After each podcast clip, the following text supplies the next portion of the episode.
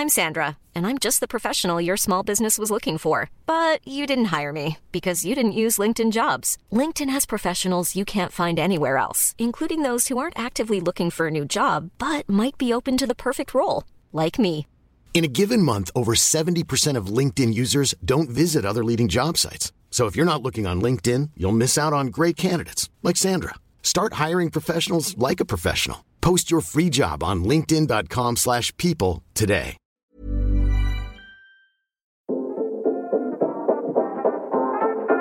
Queere Wir, der LGBTQ Podcast mit Carla und Eilina. Wir reden heute mit der lieben Janina über ja, ein richtig wichtiges Thema, finde ich. Die Aufklärung oder vor allem queere Aufklärung von Kindern und Jugendlichen. Ja, und weil wir das natürlich nicht alleine machen wollen, haben wir uns, ich finde, eigentlich die beste ja, Gästin eingeladen, die es gibt dafür. Nee, muss ich jetzt mal sagen. Genau, wir haben Janina über Insta gefunden und wir, du darfst es auch gleich mal ähm, vielleicht selber erzählen, was du machst, wer du bist. Aber ich muss noch dazu sagen, ich habe dich auf Insta gesehen und ich fand, wie du da schon aufklärst, äh, queere, aber auch pädagogische äh, Aufklärungsarbeit leistest, super cool und deswegen mussten wir dich hier haben. Herzlich willkommen im Podcast. Ja, vielen Dank für die nette Begrüßung. Hallo, schön hier zu sein.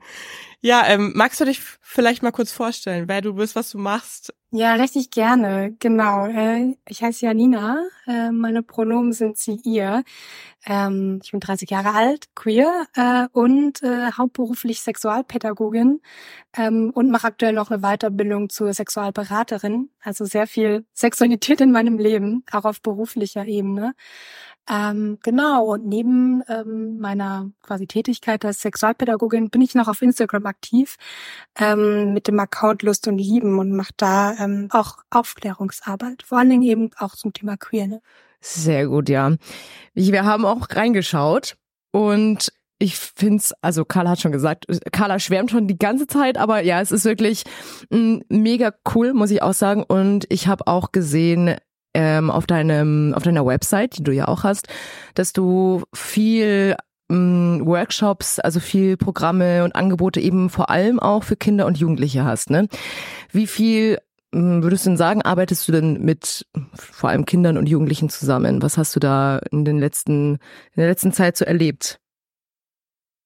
Ich würde tatsächlich sagen, dass das so aktuell mein ähm, Haupt Hauptgebiet ist, in dem ich unterwegs bin. Also ich bin ganz viel ähm, vor allen Dingen an Schulen. Also ähm, Sexualpädagogik meint tatsächlich Aufklärungsarbeit. Ähm, da denken viele ja tatsächlich auch erstmal an schulischen Kontext. Ist tatsächlich auch so, aber ich gebe auch Fortbildung ähm, für Fachkräfte, für Erwachsene, für Menschen, die sich dafür interessieren. Aber der, die Hauptzielgruppe sind tatsächlich ähm, Kinder und Jugendliche, vor allen Dingen eben an Schulen, aber auch ähm, ich sag jetzt mal, in, in Wohngruppen, ähm, ich war auch schon in Jugendzentren, ähm, in Internaten, also äh, das die ganze breite Palette, wo man Kinder und Jugendliche so erreicht. Vor allen Dingen sind es aber Jugendliche. Mhm. Sehr cool. Und äh, ab welcher Klasse ist es ungefähr? Ähm, also ich bin tatsächlich vor allem so ab Klasse 6 aufwärts unterwegs. Äh, wenn ich jetzt so eine Durchschnittszahl benennen müsste, sind die so meistens achte, neunte Klasse. Mhm hat aber schon 11. und 13. Also es ist gemischt. Es geht durch die ganze Schullaufbahn. Wie kann man sich das denn jetzt so grob vorstellen? Also du bist Sexualpädagogin und machst jetzt eben deine Fortbildung zur Beraterin. Was genau machst du denn dann da jetzt konkret? Ähm, also Sexualpädagogik vielleicht äh, als so eine Art Beispiel, in, wenn ich jetzt von einem Schulworkshop ausgehe, ähm, dann ist es ganz oft so, dass meist die LehrerInnen oder Fachpersonen, die diesen Workshop organisieren für ihre Kinder und Jugendlichen, auf mich zukommen und entweder sagen, hey, wir hätten ganz gerne ähm, eine sexualpädagogische Fachkraft von außen, die in den Unterricht kommt und ähm, rund um das Thema Sexualität allgemein aufklärt. Also dass das ein sehr ich sag mal, breit gestreutes äh, Thema oder eine breit gestreute Anfrage ist. Oder ähm, sie kommen mit einem spezifischen Wunsch. Also was ich ähm, jetzt letzte Woche beispielsweise hatte, war ein Workshop, das passt ja sehr gut zum Podcast, zum Thema sexuelle und geschlechtliche Vielfalt, ähm, dass das auch explizit angefragt wurde. Ähm, genau, und ich nehme dann diese Themenwünsche mit und bereite dafür ähm, dann einen Workshop vor. Also ich bringe ganz viele ähm, Materialien und vor allen Dingen auch Methoden mit, weil ich finde, es ist leicht leichter, Wissen zu vermitteln, wenn man ähm, ja einfach nicht so einen stumpfen Frontalunterricht hat, wo eine Person mhm. vorne steht und die ganze Zeit redet, sondern ähm, wo man selbst auch ins Machen kommt und einige Übungen ähm, sind auch so ausgelegt, dass das so ein bisschen mit die Selbsterfahrung äh, von den Kindern und Jugendlichen dann läuft. Und ich finde es immer noch mal leichter, für sich selbst zu lernen und nachzuvollziehen und zu verstehen, einfach wenn man die Übungen selbst macht. Und deswegen mache ich das auch ganz gerne mit Kindern und mhm. Jugendlichen. Sehr cool. Ja, ich finde das so, so wichtig. Und ich hätte es mir damals so krass gewünscht, dass es bei mir in der Schule. Alina, wir hatten das auch ein bisschen im Vorgespräch und wir haben mhm. das auch schon öfter, glaube ich, äh, auch vielleicht mal in Folgen thematisiert. Das bei mir zumindest war es so auch in der Schule. Wir hatten auch Sexualaufklärung, ähm, aber eben überhaupt nicht queer. Also da war nichts in Bezug auf geschlechtliche Vielfalt oder irgendwas zu finden. Und ich denke mir manchmal hätte es das gegeben, hätte ich vielleicht früher auch selber gemerkt, dass ich queer bin. Also wirklich, ich, ich finde das so wichtig und ich finde es so schön, dass es das jetzt gibt. Mhm. Aber ich hatte das total, also ich habe das so vermisst bei mir selber. Voll. Ich muss auch sagen, wenn ich so drüber nachdenke, also da gibt's gar keine Erinnerungen irgendwie. Ich kann mich auch nur noch ganz spärlich, muss ich sagen, an den Sexualunterricht erinnern, aber nee, dass da überhaupt das Wort mal Homosexualität oder irgendwelche ähm, Geschlechteridentitäten oder irgendwas. Ich glaube, dieses Wort kannten die damals auch ja. noch gar nicht. Ich glaube aber, ich weiß gar nicht, gar, das ist jetzt vielleicht auch eine Frage an Janina, ähm, wie ist es heute? Weil ich glaube, dass mittlerweile Schulen ja eben, oder ich weiß nicht, kannst du ja gerne berichtigen, ähm, Schulen mehr begriffen haben, dass es durchaus Sinn macht, nicht einfach nur den Sexualunterricht den Lehrkräften zu überlassen, sondern eben auch speziell geschulte SexualpädagogInnen dafür mit ins Boot zu holen. Also merkst du das auch, dass sich das jetzt in den letzten Jahren in, also dass sich das dahingehend dieser Trend ähm, verfestigt hat? Oder bist du da eine von wenigen? Wie ist es heute? Ähm, ja, also ich muss leider sagen, die Erinnerung, die ihr beide an euren Sexualkundeunterricht ähm, habt, den teile ich leider auch. Oder die Erinnerung teile ich leider auch. Ähm, und ob sich da was geändert hat, ähm, ich finde, es ist von Bundesland zu Bundesland unterschiedlich. Ich kann da jetzt erstmal nur für mich sprechen, beziehungsweise für Niedersachsen und Hamburg. Also ich lebe in Niedersachsen und arbeite vor allen Dingen in Hamburg, mache aber tatsächlich auch sehr viel in Niedersachsen oder auch halt dann bundesweit. Ähm, und ich finde, was so ein Bewusstsein betrifft, von wegen externe Fachkräfte ranholen, ähm, das finde ich ist schon, ähm, ist schon gestiegen, das merke ich. Ähm, hat aber auch sehr stark dann mit der, äh, mit der Schule oder der Einrichtung jeweils zu tun. Also das hängt dann oft an einer Person, die da irgendwie besonders engagiert ist und sagt, hey, wir holen da mal jemanden ran. Und es ist tatsächlich auch oft eine Geldfrage, also ähm, ob Schulen das Budget haben, sich das äh, leisten zu können. Also als ähm, als freiberufliche Person, die ich bin, bin ich halt tatsächlich darauf angewiesen, dafür ein Honorar zu nehmen. Ähm, und dementsprechend ist das auch was, das steht und fällt oft damit. Ähm, und was jetzt aber Inhalte betrifft, also ob das Thema äh, sexuelle und geschlechtliche Vielfalt stärker ähm, im Unterricht verankert ist, das ist tatsächlich von Bundesland zu Bundesland unterschiedlich. Was ich sagen kann, ist, dass es eigentlich klare Vorgaben zur Integration ähm, des Themas im, im Unterricht gibt, wie das dann von Lehrkräften auch umgesetzt wird. Also wenn man ähm, eben nicht eine externe Person ranholt, und das ist halt oft der Fall, dass die Lehrkräfte vor allem zum Beispiel im Biologieunterricht, die müssen dann ja ähm, quasi auch die Sexualkunde äh, Einheit übernehmen. Ähm, wie die und ob die das dann umsetzen, das ist tatsächlich, das weiß ich nicht, weil das in, in der Schule intern dann abläuft mhm. und ähm, ja, da entscheidet dann jede Person, wie sehr sie das integriert. Ähm, was ich auch sagen kann, es gibt ähm, von 2017 von der Antidiskriminierungsstelle des Bundes eine Studie, ähm, gegenüber ja Einstellungen gegenüber lesbisch, schwulen, bisexuellen, queeren Menschen in Deutschland, ähm, in der 90 Prozent sagen, dass es das Ziel der Schule sein sollte, SchülerInnen Akzeptanz und Wissen gegenüber ähm, homosexuelle und bisexuelle und auch insgesamt queere Personen zu vermitteln. Mhm. Ist ja schon mal nicht gut, ja. wenn man sich die Zahl so hört. ähm, Gleichzeitig wird in dieser Studie aber auch aufgeführt, dass ähm, mehr als die Hälfte der Lehrkräfte, also die Personen, die das Wissen quasi vermitteln sollen, ähm, wenn die selbst queer sind, äh, nicht offen mit ihrer queeren ähm, oder ja, sexuellen Orientierung an der Schule umgehen. Mhm. Und auch zwei Drittel der Jugendlichen ihre sexuelle oder geschlechtliche Identität verheimlichen oder es Mhm. zumindest nicht in, also nicht in einem Klassenkontext irgendwie kundtun. Und das ist was, wo ich mir denke, okay, das spricht da wiederum ja eine andere Sprache und ist Mhm. ähm, richtig schade, weil eigentlich sollte es ähm, im, im Unterricht Thema sein, also es ist in den Lehrplänen verankert, aber wie es dann umgesetzt wird und ob sich dann LehrerInnen und SchülerInnen trauen, das tatsächlich auch selbst dann nochmal zu thematisieren, ist dann wiederum was anderes. Ja, Krass, okay. Ich dachte eigentlich auch, dass es da schon auch eine Entwicklung gab, weil das haben wir auch, glaube ich, bestimmt schon mal in der Folge angesprochen und oder auch gefragt, wie gehen denn Jugendliche heute mit ihrer Sexualität um, äh, auch eben mit queeren äh, Sexualitäten, allem möglichen. Weil bei uns oder bei mir war es damals ja eben auch so, dass man da echt ein Geheimnis draus gemacht hat und nicht so offen damit umgegangen ist. Und ich hatte Mhm. zumindest ein bisschen den Eindruck, dass das jetzt mittlerweile ander, ja, anders ist. Ein bisschen offener.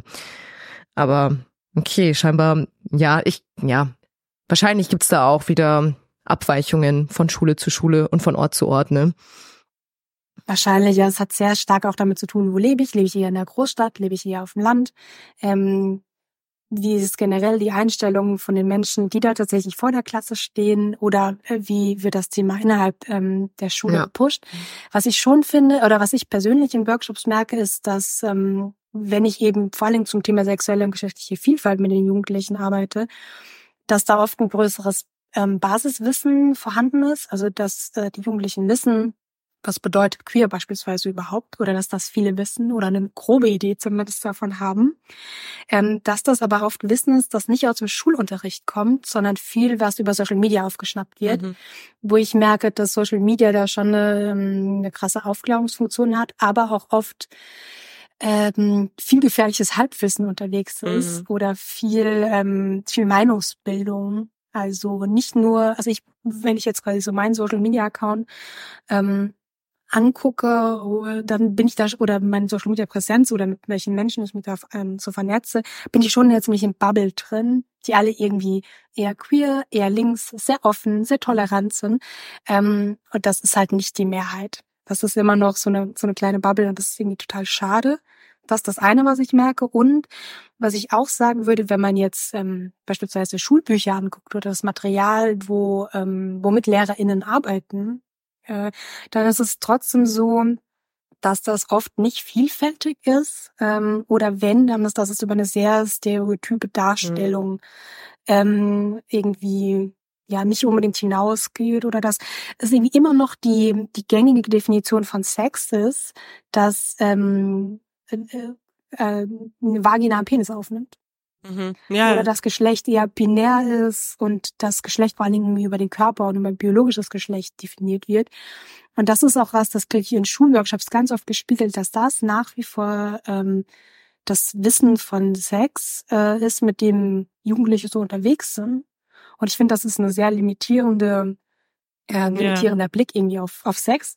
Wobei Sex und Sexualität ja nicht automatisch dasselbe meint, aber ähm, dass das irgendwie so eine so, so ein Thema nach wie vor ist, wo ich mir denke, ach schade, das war zu meiner Zeit, zu meiner Schulzeit irgendwie noch, ähm, noch, noch Thema und sind wir da irgendwie, müssen wir da nicht weiter sein. Ja. Dass irgendwie Homo, Bisexualität wird irgendwie immer noch als so eine Abweichung von Heterosexualität verstanden und nicht als eine gleichwertige sexuelle Orientierung.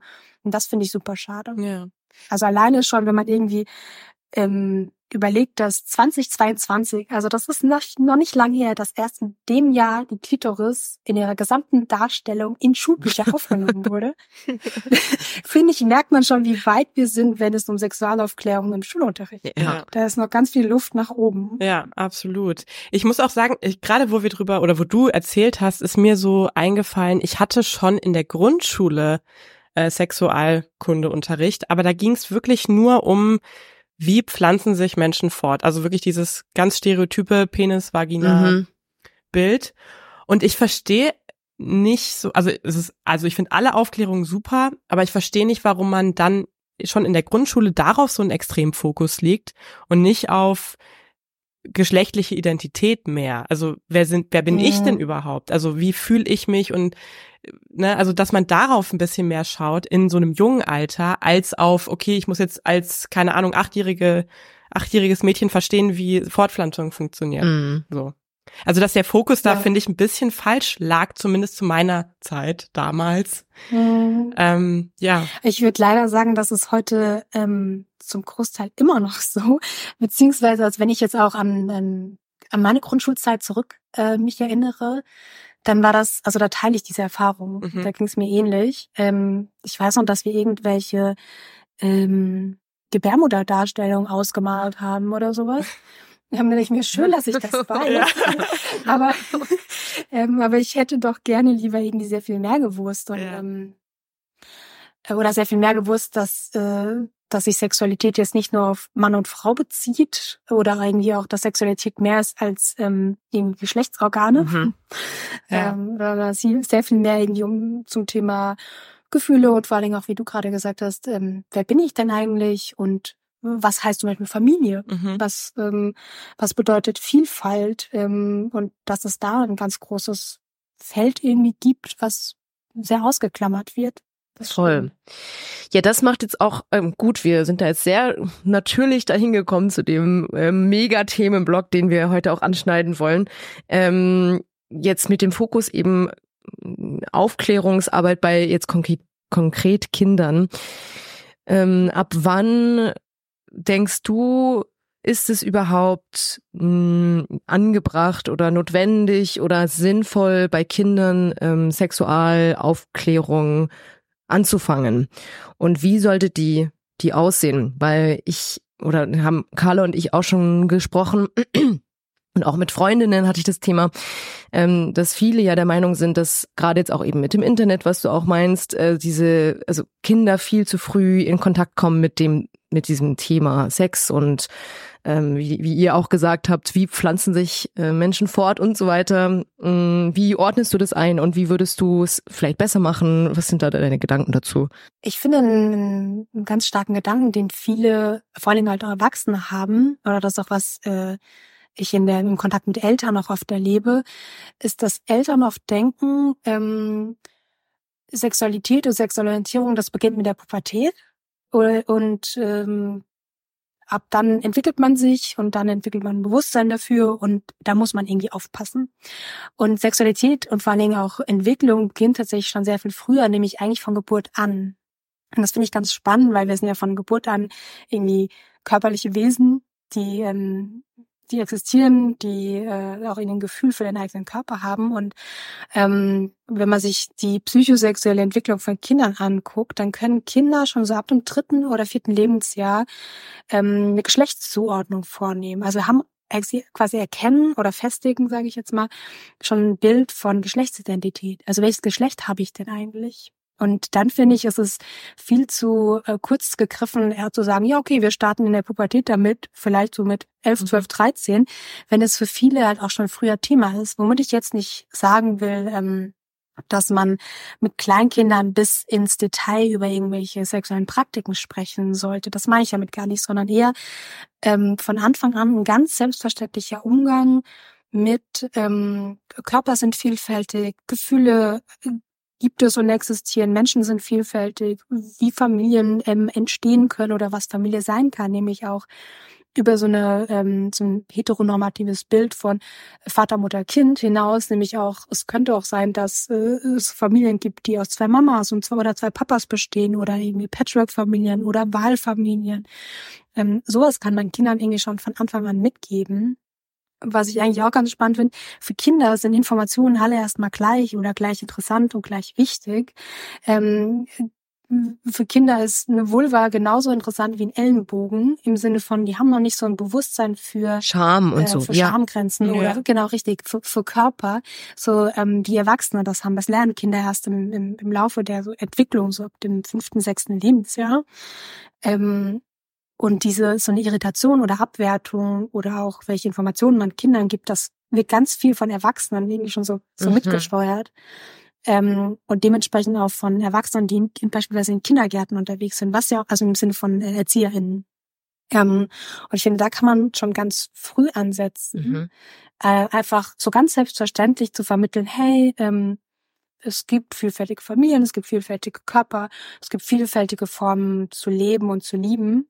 Es gibt mittlerweile auch ganz viele tolle Kinderbücher, die das sehr schön und Mhm. kindgerecht von Anfang an aufgreifen. Ähm, genau, und um die Frage quasi kurz zu beantworten, denke ich, von Anfang an kann man Kinder da kindgerecht begleiten. Also man muss ja, wie schon gesagt, nicht direkt mit, äh, mit irgendwelchen sexuellen Praktiken anfangen. Darum geht's gar nicht, sondern einfach nur, ähm, es gibt vielfältige Möglichkeiten, sich Mhm. zu entwickeln. Ja, weil es gibt, noch ganz kurz, es gibt ja durchaus ja auch eben Kinder, die schon recht früh mh, das ja schon benennen können für sich, als was fühle ich mich. Mhm. Vielleicht auch gar also einfach eher die, also ihre, ihre Identität recht klar benennen können. Und ähm, später dann tatsächlich auch eine Tran Transition durchführen lassen, die das einfach von Anfang an schon, ähm, ja, wie gesagt, benennen konnten. Und was du jetzt gesagt hast, finde ich sehr, sehr gut, ähm, weil es macht ja durchaus Sinn, Kinder da dann auch schon eben zu begleiten und nicht da so ein großes Tabuthema draus zu machen. Ne? One size fits all seemed like a good idea for clothes Nice dress. Uh, it's a it's a t-shirt. until you tried it on. Same goes for your healthcare. That's why United Healthcare offers a variety of flexible, budget friendly coverage for medical, vision, dental, and more. So, whether you're between jobs, coming off a parent's plan, or even missed open enrollment, you can find the plan that fits you best. Find out more about United Healthcare coverage at uh1.com. That's uh1.com. Mhm. Ja, genau. Vor Dingen ist es ähm, einfach eine Entwicklung oder beziehungsweise eine Begleitung in einer, ähm, in einer Entwicklung, die ja sowieso stattfindet oder die eher dafür sorgt, dass Kinder ähm, eher offener, toleranter und vor allen Dingen auch mehr in Frieden mit sich selbst aufwachsen, weil was, wie, was wäre das denn für eine schöne Welt, wenn Kinder sich einfach entwickeln könnten, so wie sie sind, anstatt ähm, strenge Vorgaben von außen zu haben. Es gibt nur Männer, es gibt nur Frauen und ähm, so wie du bist und wie du denkst, das ist falsch. Das Mhm. ist ja ganz oft das, was noch so vermittelt wird. Ähm, und da einfach offen zu sein und Kindern einfach die Möglichkeit zu geben, so aufzuwachsen, wie sie sind, ähm, finde ich, da steckt ganz, ganz viel Potenzial drin und ähm, ist einfach eine Möglichkeit, sowohl Kindergärten als auch einfach die Orte, wo Kinder und Jugendliche aufwachsen, also Kindergärten, Schulen etc., zu sicheren Orten zu machen, also Menschen einfach aufwachsen zu lassen mit dem, wie sie sind. Ja. Das finde ich ist ein schöner Gedanke. Ich finde auch voll äh, wichtig, was du gesagt hast mit den Kinderbüchern. Ähm, und ich merke das selber auch, also äh, Kinderbücher habe ich jetzt nicht so viele zu Hause, aber bei auch Filmen, also Disney-Filmen, ich finde, man merkt es immer mehr. Ich glaube, da haben wir auch schon mal drüber geredet. Aber das, das ist immer inklusiver, immer diverser, immer vielfältiger auch in der filmischen Repräsentation, auch für eben Kinder wird. Und ich finde das total schön, aber wie sagst du das aus professioneller Sicht? Findest du die Repräsentation in Kinderfilmen gelungen oder denkst du, da könnte noch mehr gemacht werden oder muss noch mehr gemacht werden? Ich weiß, dass es beispielsweise von Netflix so eine, äh, so eine Übersicht gibt, wie viele queere Figuren ähm, sind überhaupt in Filmen und Serien abgebildet. Das zieht letztlich automatisch auf Kinderfilme ab. Ähm, aber ich finde, also beispielsweise auch wenn Jugendliche sich äh, Filme und Serien angucken, ich weiß nicht, wie es euch geht, aber ähm, als ich aufgewachsen bin, gab es noch nicht sonderlich viele queere ähm, Repräsentationen. Ähm, oder wenn, dann wurde es immer so als eine Abweichung oder als negativ dargestellt. Und ich finde in der Hinsicht, da hat sich schon ein bisschen was getan. Also es gibt immer mehr queere Figuren. Ähm, und ich verwende queer jetzt als so einen Schirmbegriff für sowohl geschlechtliche als auch ähm, sexuelle ja, Vielfalt. Ja, sowohl bezogen halt auch auf Geschlechtsidentität, Körper ähm, und auch sexuelle Orientierung. Ähm, und ich finde, da tut sich schon viel, ähm, könnte aber irgendwie noch noch mehr sein. Also vor allen Dingen auch, wenn man hin, also wenn man hinguckt auf ähm, wie wir, also wie viele verschiedene Formen von von Liebe und ähm, Zusammensein es einfach gibt. Mhm. Ähm, also dass das nicht automatisch bedeutet, ah ja, okay, wir haben da jetzt irgendwie eine lesbische Figur und deswegen sind wir eine diverse Serie, sondern ähm, wie vielfältig auch irgendwie beispielsweise lesbisch sein ähm, bedeuten kann. Ich finde, da gibt es irgendwie noch schon relativ viel Luft nach oben. Ja.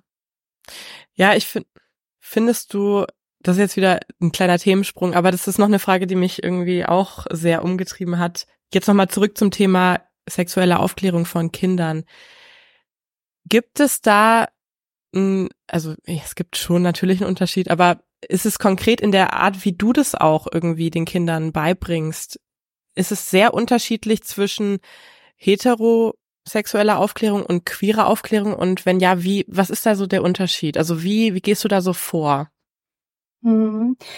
Ähm, ich versuche tatsächlich vor allen Dingen auch in meiner Sprache inklusiv zu sein. Also jetzt, es können so, also einfach mal ein banales Beispiel, was aber eigentlich gar nicht so banal ist, wenn man einfach ähm, Jugendliche, also ich würde zum Beispiel niemals zu Jugendlichen sagen, hey, hast du schon einen Freund zu einer Person, die ich jetzt als weiblich lese, sondern einfach, ähm, ähm, habt ihr schon Beziehungserfahrungen oder ähm, habt ihr einen Freund oder eine Freundin? Also einfach durch so kleine, ähm, so kleine mm, Änderungen in der Sprache, finde ich, kann man schon sehr viel machen. Also selbst wenn dann ähm, Kinder und Jugendliche in der Klasse sitzen, die hetero sind, ähm, einfach nur zu lernen und zu sehen, hey, ähm, es gibt mehr als nur ähm, eine heterosexuelle Denkweise, finde ich, äh, stärkt schon ganz, ganz viel. Also ich versuche über Sprache relativ viel zu machen. Auch ich stelle mich immer beispielsweise mit Pronomen vor. Ich finde, damit ist auch immer relativ viel schon äh, schon thematisiert. Ähm, versuche zu gendern. Ich versuche, wenn ich jetzt Materialien oder auch Methoden mitbringe oder auch Bücher, lege ich auch ganz gerne bei Workshops aus, dass das ähm, Materialien sind, die in der, in dem, was darin abgebildet wird, dass das möglichst vielfältig ist, dass das verschiedene Familienformen beispielsweise eben zeigt. Ähm, ich versuche sehr stark einfach auf den Bedarf der Gruppe irgendwie einzugehen. Was kommt von der Gruppe? Welche Rückfragen sind irgendwie da? Ähm, oder auch wenn, ähm, wenn Gruppen geteilt werden, also wenn ich beispielsweise mit anderen, äh, anderen Sexualpädagoginnen zusammenarbeite ähm, und man eine Schulklasse in zwei Gruppen teilt, einfach weil es leichter ist, in Kleingruppen zu arbeiten, ähm, dann teile ich diese Gruppen nicht nach Geschlecht auf, wie das früher ganz, ganz viel gemacht wurde. Also von wegen, es gibt jetzt eine Jungsgruppe und es gibt eine Mädchengruppe, sondern ich sage einfach, hey, ähm, teilt euch den PädagogInnen zu, mit denen ihr euch wohlfühlt oder geht in die Gruppe, wo ihr mit FreundInnen beispielsweise zusammen seid oder ähm, wo ihr euch gerade wohlfühlt. Also ich gehe sehr stark von so Wohlfühlgruppen aus. Ähm, und auch zu der Frage, ob es einen Unterschied gibt zwischen heterosexueller und queerer Aufklärung, sage ich irgendwie so ja und nein. Also ich wünschte, wir wären an einem Punkt, an dem Wissen für alle irgendwie gleich ist. Also wenn es jetzt sowas geht wie ähm, wie Verhütung, Menstruation und Körperwissen, dann denke ich schon, dass hier alle Informationen für alle Menschen interessant sind. Ähm, also wenn eine Person menstruiert, ist das Geschlecht vielleicht erstmal gar nicht so relevant, wenn die Person einfach nur wissen will, was gibt's eigentlich an Menstruationsprodukten. Mhm, ja. Oder wenn es um Verhütung geht, ähm, dass es spannend zu wissen ist, dass es sowas wie Lecktücher gibt. Das ist ja nicht nur für Menschen ähm, interessant und wichtig, die ähm, als Person mit Vulva auch irgendwie Sex mit einer Person mit Vulva haben, sondern Lecktücher sind ja für alle ähm, Genitalien und für alle sexuellen ähm, Orientierung da. Da ist es ja nicht so relevant, ist die Person jetzt lesbisch oder hetero, sondern da ist vor allem die Information interessant und wichtig, hey, ich will mich von der sexuell übertragbaren Infektion schützen. Ja. Ich finde, in der Hinsicht ähm, ist das Wissen irgendwie für alle gleich wichtig. Ähm, Gleichzeitig denke ich mir auch, wenn es jetzt beispielsweise tatsächlich um Sex geht, dann würde ich mir wünschen, dass, oder versuche das auch immer wieder aufzuzeigen, dass heterosexueller Sex nicht nur die Norm ist, dass es auch eine Vielfalt in sexuellen Praktiken gibt und gleichzeitig auch, dass sexuelle Praktiken nicht unbedingt ein Geschlecht kennen. Mhm. Ähm, also wenn wir jetzt irgendwie von Oralsex ausgehen ähm, oder von Lecken, dass das äh, alle Menschen irgendwie machen können, wenn sie Bock drauf haben. Ähm, und gleichzeitig denke ich auch, dass queere Aufklärung vor allem in der Hin äh, Hinsicht wichtig ist, ähm, gesamtgesellschaftlich für Offenheit und für Toleranz einzustehen und auch einfach mit, ähm, ich sag mal, mit gutem Beispiel voranzugehen ähm, und so eine Art, ja, Identifikationsfigur zu sein. Also wenn ich, äh, wenn ich als Jugendlich gewusst hätte, hey, es gibt noch mehr queere Menschen, ich bin da irgendwie nicht alleine, ähm, und hey, da ist eine Person, die erzählt mir gerade irgendwie was über sexuelle geschlechtliche Vielfalt und die weiß vielleicht selbst, wie es ist, ähm, ein Coming-out zu haben oder Diskriminierungserfahrungen zu machen, dann macht das was mit mir oder dann macht das auch irgendwas mit Schülern. Hm. Ja, ähm, voll. Genau. Ja, voll krass. Ähm, aber noch eine äh, Frage zu, wir hatten es jetzt ganz kurz vorhin angesprochen, ähm, und zwar der Einfluss eben jetzt von Social Media. Weil ich glaube, das ist schon ähm, ein riesen, eine Riesensäule jetzt, auch wenn es um Bildung oder an ähm, Wissens äh, Aneignung von Jugendlichen geht. Ähm, und du hast ja auch schon gesagt, also vieles findet eben auf Social Media statt und du hast selbst gesagt, dass du auch merkst, dass viele Begriffe schon, schon irgendwie bekannt sind, eben auch durch Social Media, was ja mm, ein Vorteil oder vielleicht ja was Gutes ist, weil man eben über Social Media sehr viel lernen kann und sehen kann. Aber du sagst auch, ähm, es ist halt auch gefährlich unter Umständen. Also einfach dieses Halbwissen und jeder, der schon mal auf TikTok unterwegs war, weiß, dass halt auch sehr viel Freizügigkeit ähm, und sehr viel, naja, da wird einem schon manchmal, ja, das Thema Sexualität einfach so ins Gesicht gedrückt, sage ich jetzt mal. Ähm, wie, wie wertest du denn den Einfluss von Social Media jetzt für eben Kinder, Jugendliche und was denkst du oder was tust du, um diesem Halbwissen, diesem Gefährlichen so entgegenzuwirken? Ich finde, Social Media ist, ähm, ich wollte gerade sagen, sowas wie Fluch und Segen zugleich, aber ich finde, das trifft das nicht so ganz, sondern eher, es ist ähm, einfach Realität für Jugendliche. Ähm, das ist jetzt, äh, da finden genauso Inhalte statt, wie sie auch im, im Klassenzimmer ähm, stattfinden, nur nochmal überspitzt dargestellt. Also Social Media ist ja quasi ein Spiegel unserer Gesellschaft. Themen, die mhm. für uns interessant sind, ähm, werden ja auch in Social Media ähm, mit reingenommen. Also es ist jetzt nicht keine Parallelwelt oder irgendwie ein anderes Universum, sondern das ist unsere Realität. Ähm, vielleicht teilweise auch sehr überspitzt dargestellt in Bezug auf manche Themen.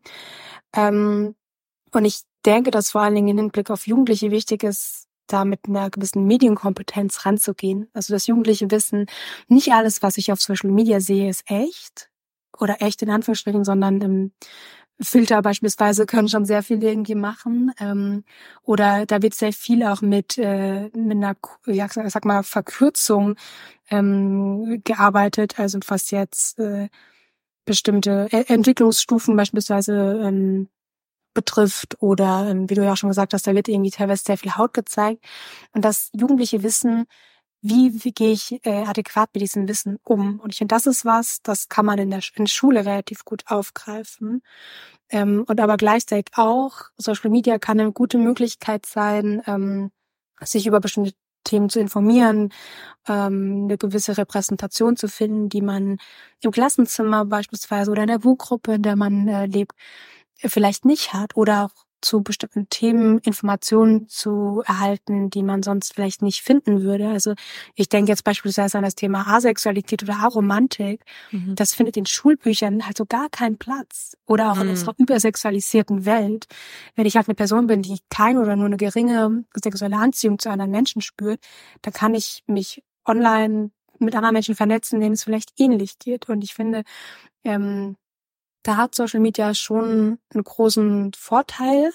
Ähm, oder es kann eine gute Möglichkeit sein, mit anderen Leuten in Kontakt zu, äh, zu, zu kommen, irgendwie gute Informationen zu kriegen. Wenn man aber auch guckt, wo kommen die Informationen her? Also wer sagt das? Ist das ähm, irgendwie gut belegt? Mit wem arbeitet die Person vielleicht irgendwie zusammen? Worum geht's der Person? Also spricht die aus einer persönlichen Erfahrung, spricht die aus einer aktivistischen Haltung oder ist es eine Person, die ähm, vielleicht zu dem Thema irgendwie schon geforscht oder anderweitig gearbeitet hat. Also so eine gewisse ja, Meetingkompetenz und einfach auch Quellenkompetenz. Mhm. Das ist was, finde ich, da kann man Jugendliche sehr, sehr, oder sollte man Jugendliche sehr, sehr stark stärken, wenn es um Social Media geht. Ja, ja, stimmt. Äh, wichtiger Punkt, stimmt. Aber was du gerade gesagt hast mit diesem Aromantik, Asexualität, also dass es ja natürlich auch SchülerInnen gibt, die damit überhaupt gar nichts, also die gar kein sexuelles Interesse haben in der Hinsicht. Hat es auch bei dir Platz? Also, dass du dann auch sagst, weißt du, dass du das auch thematisierst irgendwie in deinem Bezug mit den Kindern? Mhm. Ähm, ja, also was ich ganz gerne mache, ist, ich weiß nicht, ob euch das Modell was sagt, das Gender Bread oder das Gender Unicorn, so eine Darstellung, die ähm, versucht, äh, mehrdimensional Geschlecht abzubilden und ähm, in dem Zug auch verschiedene sexuelle Orientierungen, ähm, die in dem Rahmen benannt werden können. Mhm. Ähm, und allein schon die Frage an Jugendliche, wisst ihr eigentlich, was LGBTQIA Plus bedeutet? Und dann gehe ich gemeinsam bilden so die Buchstaben durch und wenn man bei der, dann bei dem A landet, ist dann ganz oft so, ja, äh, A bedeutet ja, keine Ahnung. Mhm. Und ähm, also alleine sowas dann schon besprechbar zu machen, finde ich, äh, macht ganz, ganz viel und ähm, fühlen sich Jugendliche dann doch auch gesehen, auf die das vielleicht zutrifft. Also ich hatte auch schon ein paar Mal die Situation, dass Jugendliche dann nach Workshops, ähm, wenn ich halt so den Klassenraum aufräume, ähm, zu mir kommen und danach sagen, hey, ähm, cool, dass du das thematisiert hast. Ich bin nämlich zum Beispiel lesbisch oder ich bin, ich frage mich, ob ich asexuell bin. Mm. Ähm, und ich habe mich hier wohlgefühlt, weil das hier so ein, so ein Raum gefunden hat. Schön. Ähm, ja. Das finde ich ist immer eine richtig schöne Rückmeldung, weil ich denke, okay, egal ähm, wer jetzt in diesem Klassenraum sitzt, ihr könnt alle was davon mitnehmen. Und statistisch gesehen sind es tatsächlich pro Schulklasse ein bis zwei Jugendliche, die eben der LGBTQIA-Plus-Community angehören. Und also ich, ich sehe das den Jugendlichen ja nicht an oder die melden sich ja nicht und sagen, hey, ich bin übrigens queer. Ähm, aber einfach um alle abzuholen. Also ich, wie gesagt, ich denke auch, dass sehr viele heterosexuelle Menschen viel zum Thema Offenheit und Toleranz äh, lernen können, wenn es einfach nur Thema wird, dass Heterosexualität ähm, vielleicht die Norm ist oder in der Mehrheit ist, aber dass es darüber hinaus noch sehr viel mehr gibt. Ähm, ich finde, das holt dann alle Jugendlichen irgendwie so mit ab und das finde ich, ähm, da versuche ich darauf zu achten, so einen möglichst offeneren ähm, Rahmen so in Workshops zu machen. Voll. Ja, voll schön.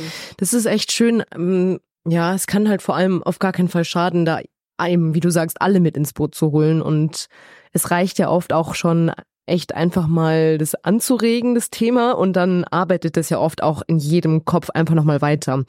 Und wenn man selbst sagt, ja, okay, ich bin heterosexuell, passt, aber ich habe was dazugelernt ähm, und mit diesem Wissen wachse ich auf und präge dann später ja auch im besten Fall die, die Gesellschaft oder äh, einfach den Umgang eben mit ähm, anderen Menschen, was auch immer sie für eine Sexualität oder Identität haben.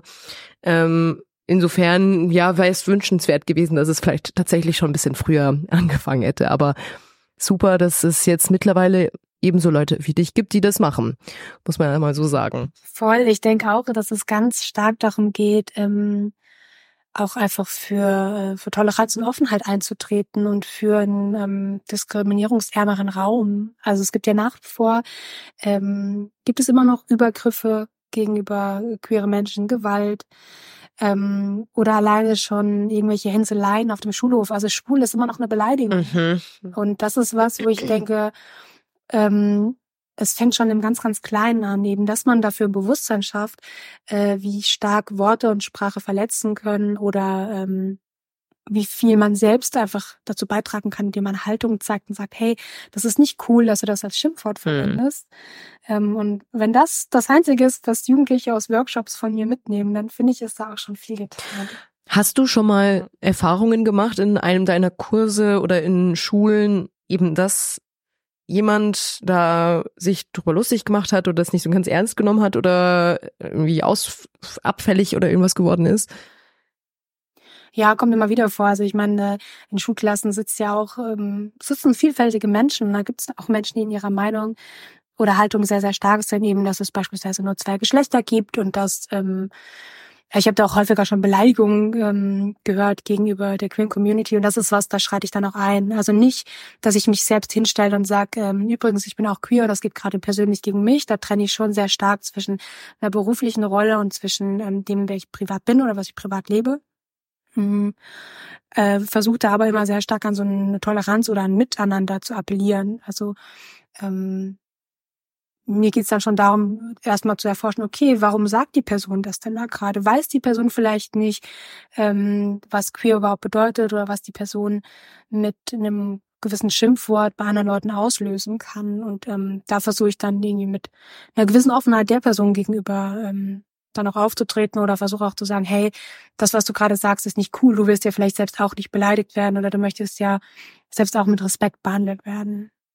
Und ähm, genau da erlebe ich dann ganz unterschiedliche Reaktionen. Also ähm, einige Menschen, die dann sehr stark in ihrer Meinung sind und sagen, nö, für mich gibt's nur zwei Geschlechter und fertig. Und da sage ich, okay, das ist deine Meinung, das lasse ich so stehen, das ist ähm, auch in Ordnung, wenn du das so denken möchtest. Äh, ich bin hier, um einfach einen offenen Rahmen aufzumachen, zu zeigen, ähm, es gibt noch mehr. Wir haben in Deutschland die Meinungsfreiheit. Du kannst denken, was du möchtest. Das ist auch okay. Also einfach so eine so einen offenen Rahmen aufzumachen, dass es in Ordnung ist, mit seiner eigenen Meinung zu sein, solange es keine anderen Menschen verletzt, diskriminiert, beleidigt etc. Ja, stark. Ich finde das nämlich, also ich denke immer dann, wie ich da reagieren würde. Ich glaube, ich wäre da viel zu persönlich involviert und angegriffen. Aber natürlich. Gar keine also Geduld, hast, ja. Ja, nee, wirklich. Aber dass du da, es ist ja auch natürlich mhm. super gut, dass du dann sagst, du trennst da auch ganz bewusst von dir, also von deiner Person und nimmst es eben auch nicht persönlich. Ähm, super stark. Aber also ich könnte es nicht, aber ja, es macht auch total Sinn. Krass. Und äh, was machst du, also das, ähm, wir haben jetzt viel über eben äh, Kinder und Jugendliche gesprochen, ähm, machst aber auch bis ins Erwachsenenalter, meine ich, auch Workshops, oder? Äh, also Genau, also mhm. vor, genau, vor allen Dingen ähm, so Schulungen, was jetzt oder Fortbildungen, was was Fachkräfte betrifft. Also beispielsweise bin ich in Kitas unterwegs, mhm. also ähm, zum Thema vor allem kindliche Sexualität oder aber tatsächlich auch sexuelle und geschlechtliche Vielfalt in der Kita, ähm, aber auch äh, vor allem das Thema sexuelle und geschlechtliche Vielfalt wieder von Lehrkräften tatsächlich relativ viel nachgefragt, was ich irgendwie ein schönes Signal finde. Also, dass ich da in Schulen bin und die LehrerInnen schule. Also, dass da tatsächlich dann einfach eine Fortbildung, wo LehrerInnen zusammenkommen und eben solche Fragen einbringen können, wie, was bedeutet queer überhaupt? Ähm, wie kann ich mit SchülerInnen umgehen, die queer sind? Wie gehe ich damit um, wenn eine Person sagt, hey, ähm, ich bin trans, mhm. ähm, oder ich oute mich irgendwie als, als schwul, oder, also wie kann ich einfach damit umgehen? Also, Handlungs, Handlungsoptionen aufzuzeigen und, ähm, genau einfach ein, ein Wissen zu vermitteln, weil ganz oft sind äh, ähm, LehrerInnen unsicher und sind so, hey, ich möchte gerne richtig handeln, aber ich weiß nicht so richtig wie. Mhm. Äh, wie kann ich SchülerInnen bestmöglich begleiten und unterstützen? Und das ist was, ähm, da finde ich, hilft so Wissen reingeben, ganz, ganz viel. Voll schön, sehr gut. Ja.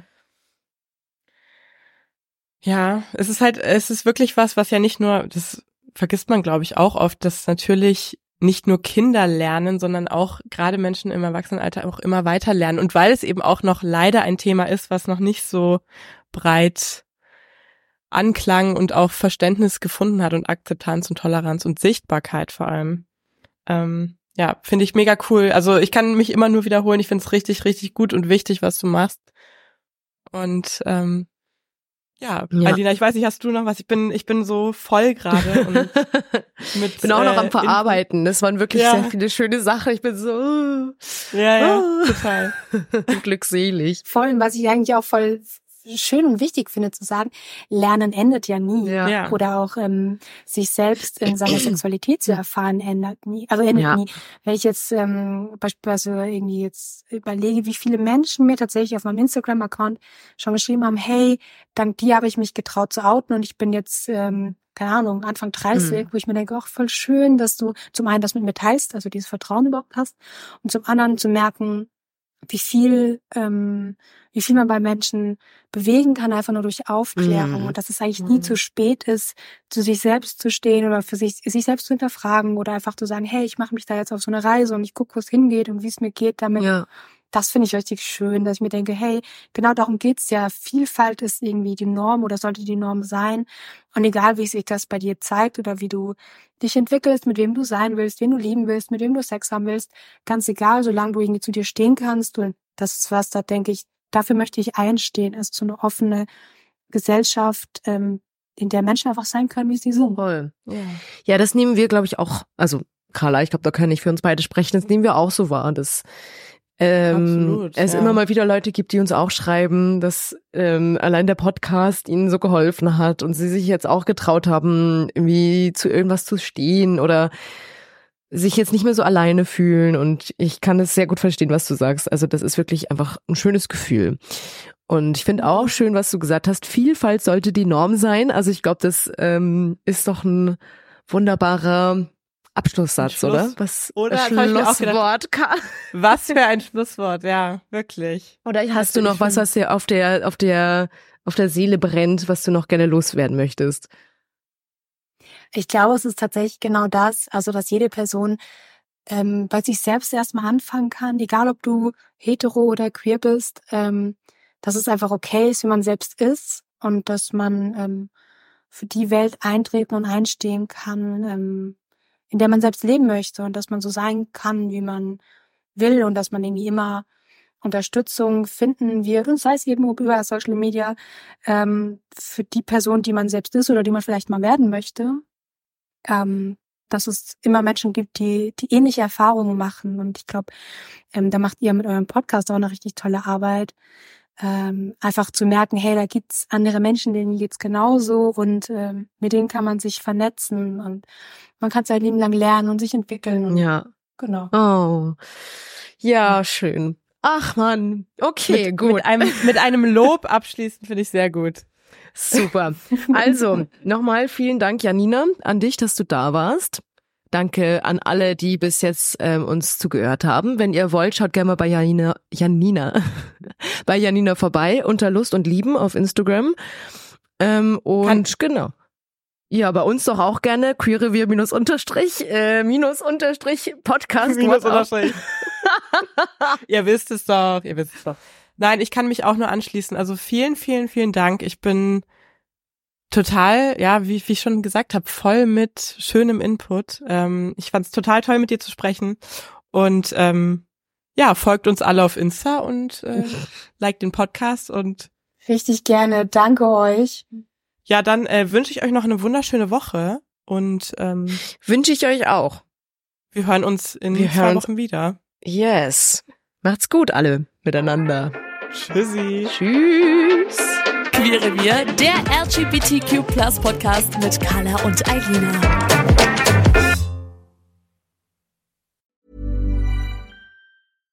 When you make decisions for your company, you look for the no-brainers. And if you have a lot of mailing to do, stamps.com is the ultimate no-brainer. It streamlines your processes to make your business more efficient, which makes you less busy. Mail checks, invoices, legal documents, and everything you need to keep your business running with stamps.com. Seamlessly connect with every major marketplace and shopping cart. Schedule package pickups and see your cheapest and fastest shipping options from different carriers with rates up to 89% off USPS and UPS rates. And with the stamps.com mobile app, you can take care of mailing and shipping wherever you are. Make the same no-brainer decision as over 1 million other businesses with stamps.com. Sign up with code program for a 4-week trial plus free postage and a free digital scale. No long-term commitments or contracts. That's stamps.com. Code program.